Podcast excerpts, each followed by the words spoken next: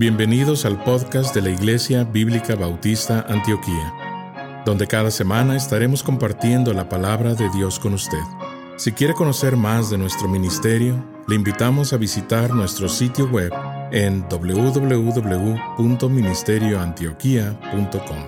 Oramos para que el Señor Jesucristo hable a su corazón por medio de este mensaje.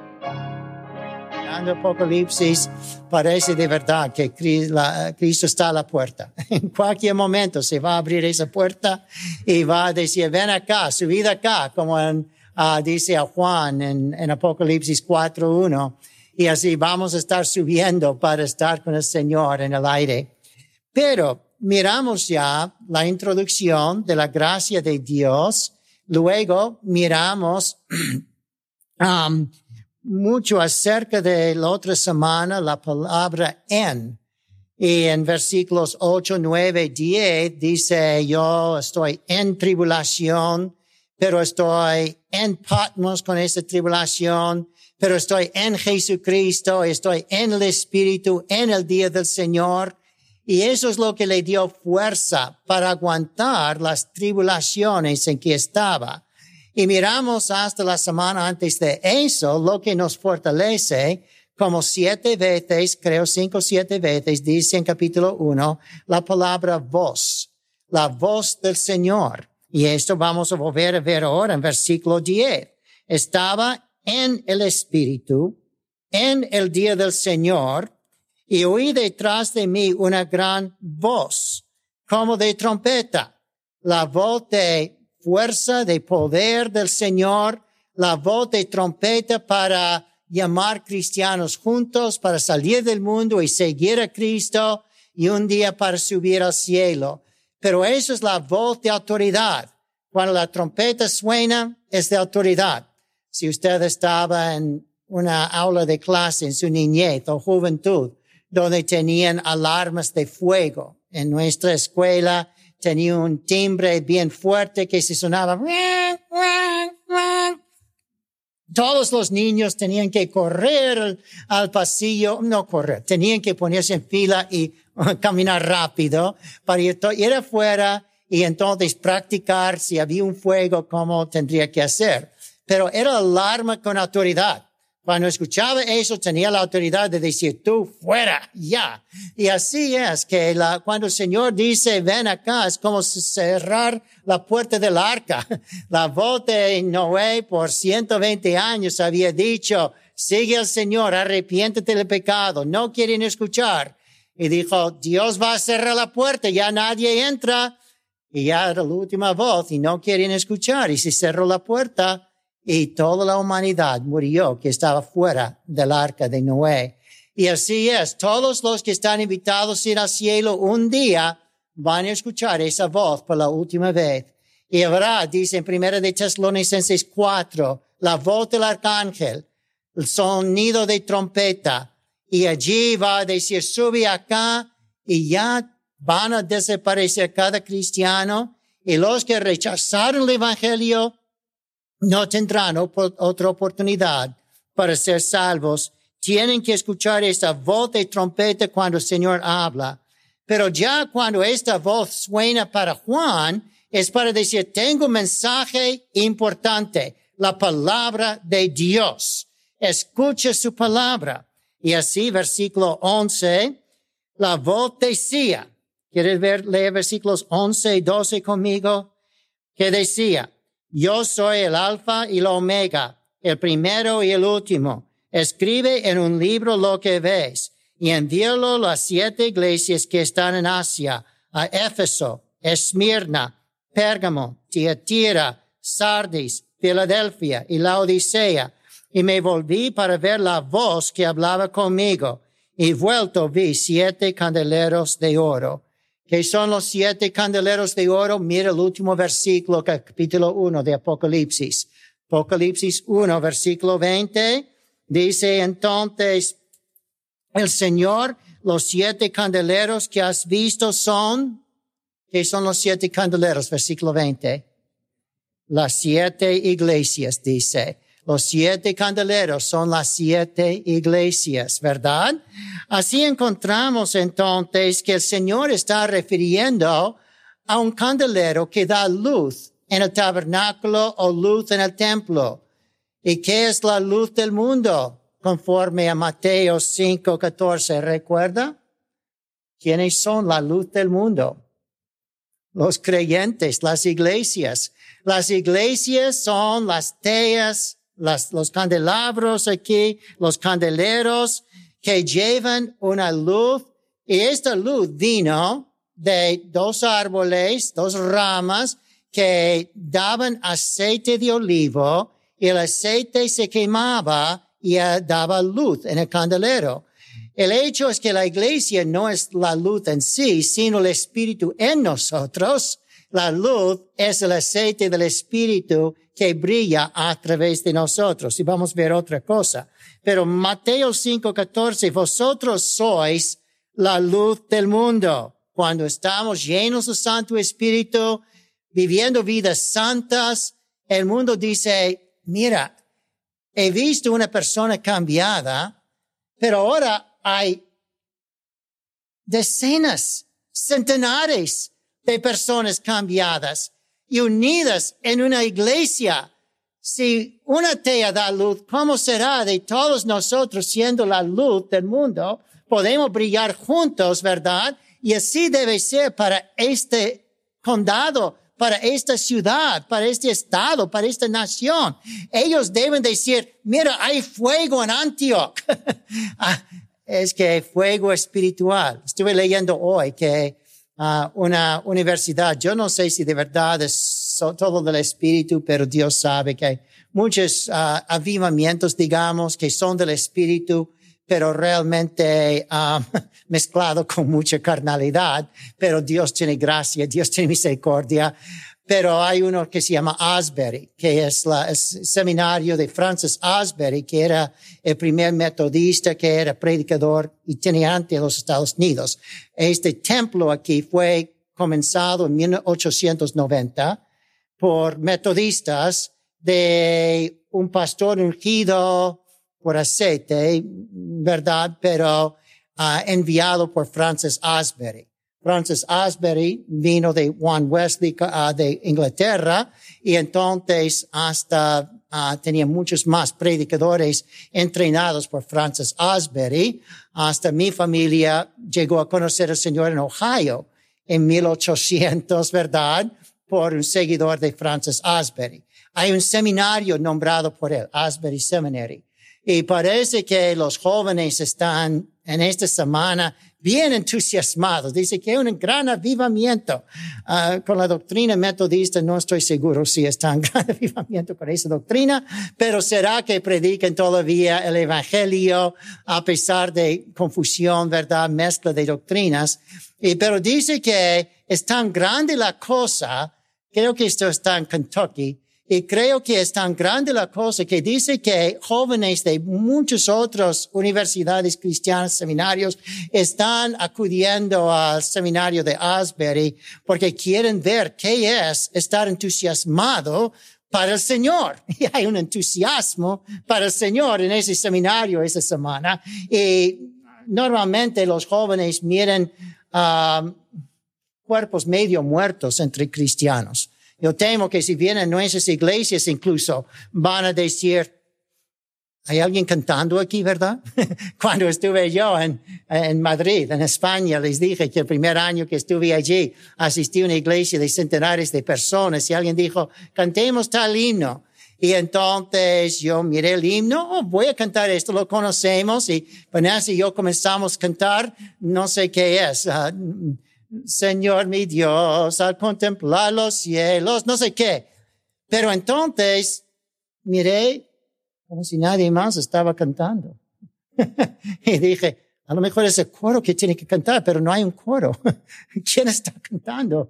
Todos eran tímidos y tenían vergüenza de cantar, parece. Así que tratamos de no levantar un escándalo, pero Vanessa y yo cantamos un poco. Y entonces allí, ¿verdad? Y, y, dije, eso no es lo que debe ser una iglesia. Una iglesia debe brillar. Cuando estamos en la iglesia debemos cantar con corazón, con amor al Señor Jesucristo, ¿verdad? La gente debe ver el fuego de Dios en nuestra sonrisa, debe oír la voz de Dios en nuestro canto de gozo y reverencia, debe observar la voz de Dios en nuestras oraciones. Nosotros debemos mostrar el amor de Dios, la gracia de Dios y la gente alrededor debe por vernos salir de la iglesia con sonrisas, decir, ¿qué es esta gente sonriente por allí? Ninguno de mis amigos sonríen, menos cuando van a la iglesia. Allí es un, no es un, seminario, es un cementerio, ¿verdad? Y allí la gente va allí para morir porque salen muertos. El hecho es que la gente debe ver luz en nosotros y más que nada la luz de santidad. Cuando ellos miren nuestras vidas diferentes, vidas de gozo, de alabanza, de paz, de amor y vidas de santidad deben decir, mira, cada cristiano que va allí, cuando sale, es que yo le conocí, antes era un tomador de vino y cerveza, y ahora vive una vida contento con Dios. No necesita cerveza para estar feliz. Tiene Dios. ¿Qué le pasa? Y eso no solo con uno, pero con varios. Y eso muestra que hay algo real allí. Y eso es lo que debemos ser, la luz del mundo para mostrar a Jesucristo en nuestras vidas. Y así encuentra que dice, vosotros sois la luz del mundo, una ciudad asentada sobre un monte, Mateo 5, 14, no se puede esconder. No vamos a poder esconderlo si de verdad tenemos el gozo del Señor. Es que mira dos jóvenes que están enamorados. Ah, no se puede esconder, ¿verdad? Que están enamorados. Uh, solo hay que casarse dos semanas y ya. Pero el hecho es que un matrimonio debe demostrar ese primer amor, ¿verdad? Que el Señor pone en nosotros, pero que muchos pierden, como estaremos estudiando en algunas semanas con Efesios 2 y la iglesia de Éfeso, que perdió su primer amor. Pero ¿de dónde viene esa luz? De este candelero. ¿De dónde viene? Bueno, eso está en versículo 12, que somos como iglesia candeleros de oro. Oro significa un rey, significa rey de reyes. Dios nos ha hecho como reyes delante de Él y es Dios nuestro soporte. Pero allí tiene de dónde viene nuestra luz. Versículo 13. ¿Quiere leer versículo 13 otra vez? Y en medio de los siete candeleros a uno semejante al Hijo del Hombre, vestido de una ropa que llegaba hasta los pies y ceñido por el pecho con un cinto de oro. Yo quería hablar de todo esto y los otros versículos y creo que solo vamos a ver una idea esta noche más.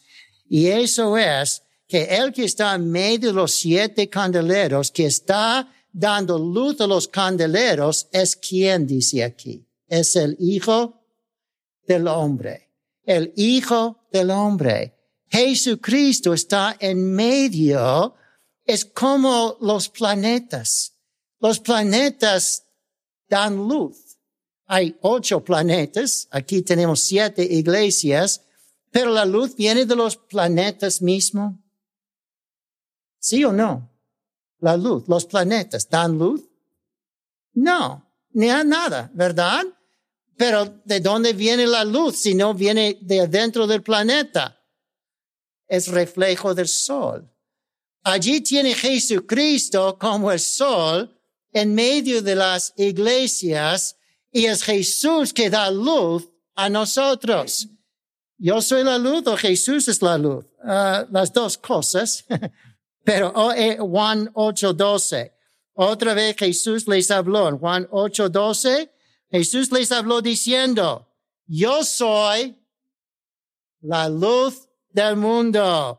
El que me sigue, puesto que refleja a Jesucristo, tiene Jesucristo andando en medio de las iglesias, reflejando a Jesucristo, el que me sigue no andará en tinieblas, sino que tendrá la luz de la vida. Si nosotros de verdad estamos reflejando Cristo, como dice Mateo 5, no vamos a poder esconderlo. Una ciudad sentada sobre un monte que tiene mucha luz y muchas teas y muchos candelabros, ¿verdad? No se puede esconder. Y así es que desde los cohetes con astronautas, ¿verdad? Han sacado fotos y ustedes han visto seguramente las fotos de la Tierra y secciones de la tierra donde ve hay una gran ciudad, porque allí hay mucho brillo de luz en esa ciudad, ¿verdad?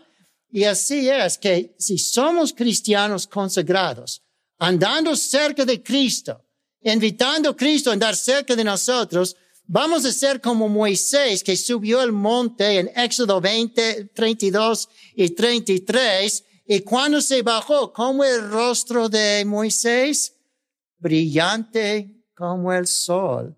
Y allí es que tenía que taparse su rostro por el brillo. No se podría esconder.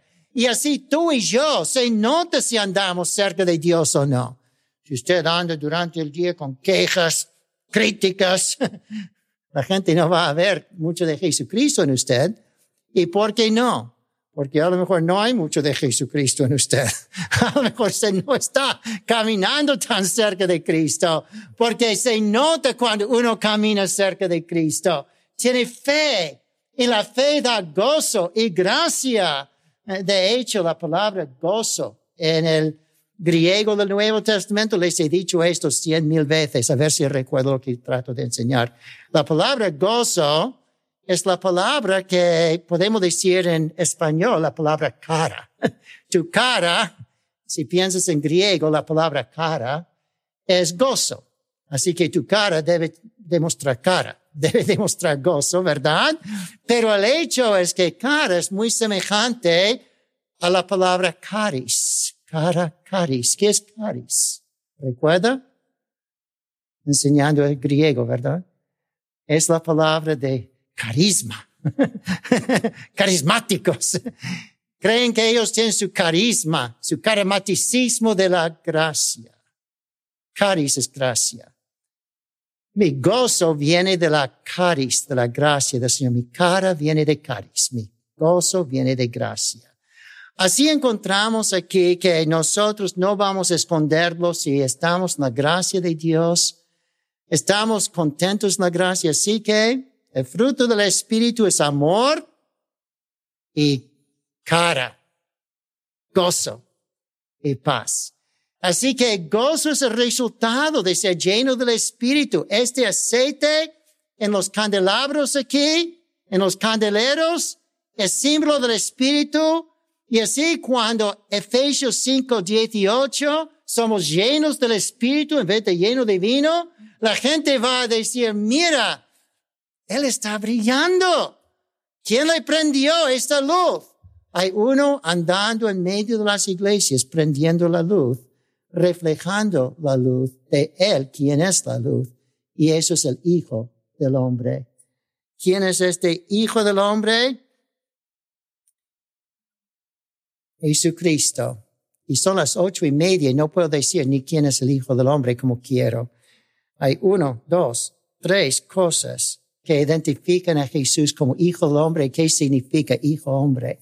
Busquen su Biblia esta semana las palabras hijo del hombre. Lo va a encontrar mucho en el Antiguo Testamento, cinco veces en la vida de Jesucristo, alguna vez más en Apocalipsis. Y cuando encuentra el nombre Hijo del Hombre, ¿qué significa eso? ¿Por qué Jesús quiere llamarse a sí mismo el Hijo del Hombre? ¿Y por qué aquí, en vez de decir el Hijo de Dios camina, dice el Hijo del Hombre camina entre las iglesias? Eso es una riqueza de tesoro de pensar en este nombre para Jesús, Hijo del Hombre. El predicador ha terminado su mensaje y ahora solo queda hacerle las siguientes preguntas. Estimado amigo o amiga, ¿quisiera tener la seguridad que al morir irá al cielo? ¿Está su confianza de salvación en el Señor Jesucristo?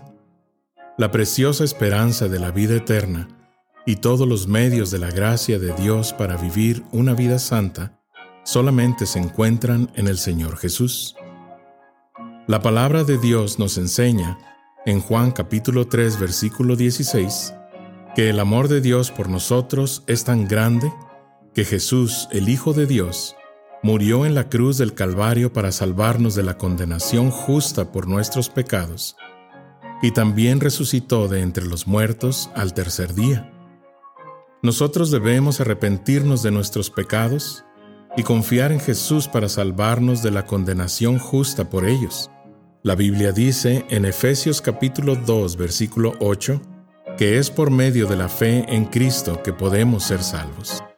Le motivamos a que se acerque a Dios con humildad, arrepentido de sus pecados y confiando en la palabra de Dios, que Jesucristo pagó la deuda por sus pecados para que usted y todo aquel que crea en Él reciba vida eterna y nueva vida aquí en la tierra para la gloria de Dios y bendición de su alma. Estimado oyente, quisiera aclarar que ninguna oración le salva a nadie, solamente nuestra fe puesta en Jesús y su sangre derramada en la cruz. Con esto dicho, la Biblia nos enseña en Romanos capítulo 10, versículos 9 al 10, que si confesares con tu boca que Jesús es el Señor, y creyeres en tu corazón que Dios le levantó de los muertos, serás salvo. Porque con el corazón se cree para justicia, pero con la boca se confiesa para salvación. Si desea este día recibir a Jesús como su Señor y Salvador, le invito a orar la siguiente oración conmigo. Señor Jesús, confieso que soy pecador y que he pecado en contra de Dios. Hoy vengo ante ti para pedirte perdón. Creo que eres el Hijo de Dios, que moriste en la cruz del Calvario en mi lugar. Fuiste sepultado y resucitaste al tercer día de entre los muertos. Este día me arrepiento de mis pecados y dejo mi vida pecaminosa para seguirte a ti. Creo que eres Rey y Señor de todo lo que existe.